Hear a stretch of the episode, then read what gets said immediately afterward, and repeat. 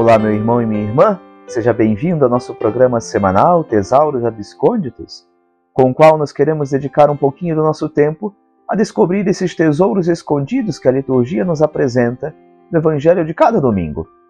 Hoje, queremos meditar o Evangelho do 14 domingo do tempo comum, retirado do Evangelho segundo São Mateus, capítulo 11, dos versículos 25 a 30. Naquele tempo, Jesus pôs-se a dizer: Eu te louvo, ó Pai, Senhor do céu e da terra, porque escondestes estas coisas aos sábios e entendidos e as revelastes aos pequeninos.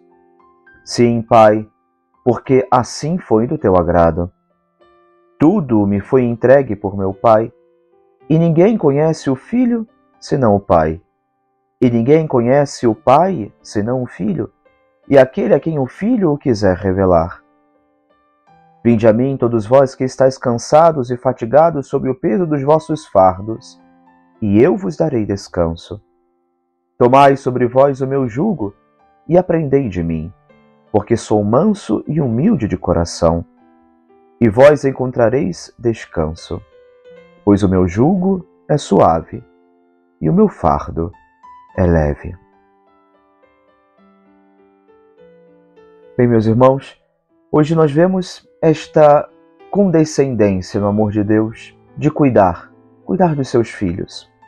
Esta filiação que recebemos em Jesus, esse cuidado no amor de Deus por cada um de nós, especialmente vemos neste Evangelho, não só porque o Senhor nos quer revelar os segredos ocultos do seu coração, enviando-nos a Jesus, mas também porque Ele está ao nosso lado, porque Ele caminha conosco, porque Ele sofre as nossas dores, porque Ele lamenta as nossas dificuldades, porque Ele está ao nosso lado a nos amparar quando temos os nossos desafios diários, os desafios de quem busca, em todos os momentos, viver de cara a esta eternidade, viver esperando e desejando o céu. Mas, como não somos deste mundo, estamos no mundo, mas não somos do mundo. O Senhor reza por nós.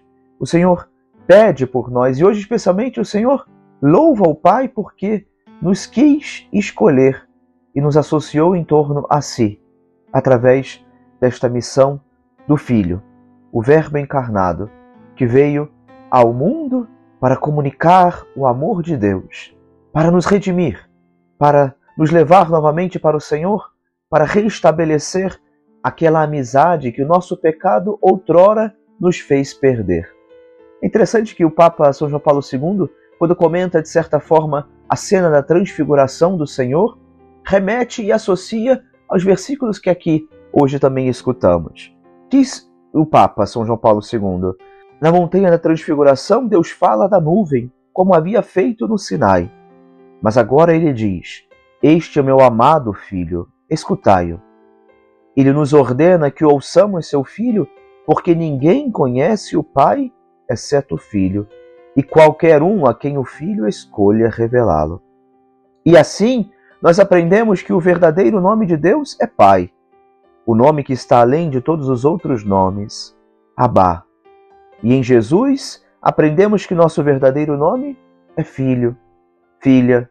Aprendemos que o Deus do Êxodo e da Aliança liberta seu povo porque eles são seus filhos e filhas, criados não para a escravidão, mas, como dirá São Paulo na carta aos Romanos, para a gloriosa liberdade dos filhos de Deus.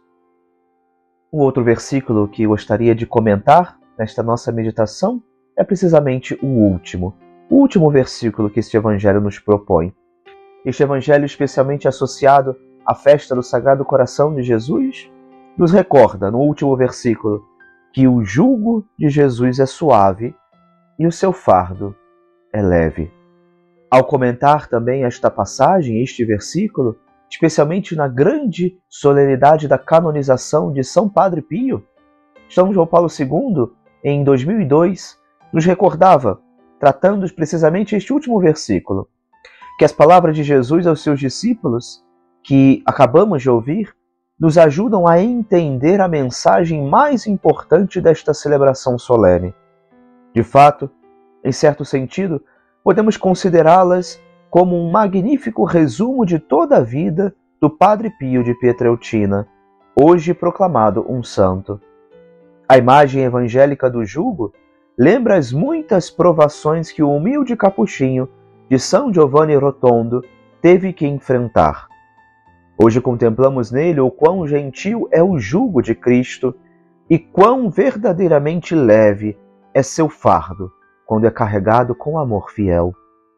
A vida e a missão do Padre Pio provam que as dificuldades e tristezas, se aceitas por amor, são transformadas em uma maneira privilegiada de santidade, que se abre para os horizontes de um bem maior, conhecido apenas pelo Senhor. Meus irmãos, que neste dia festivo, que neste domingo tão especial, possamos uma vez mais nos encontrar, metidos nesse coração amoroso de Jesus, sabendo que o Senhor do céu não só olha o que por aqui passamos, mas se preocupa conosco, reza por nós, intercede ao Pai pelas nossas necessidades e nos acompanha. É companheiro nesta caminhada e nos chama a confiar a Ele a nossa vida, porque o seu jugo é suave e o seu fardo é leve. Que Deus te abençoe e te guarde. Em nome do Pai, e do Filho, e do Espírito Santo. Amém.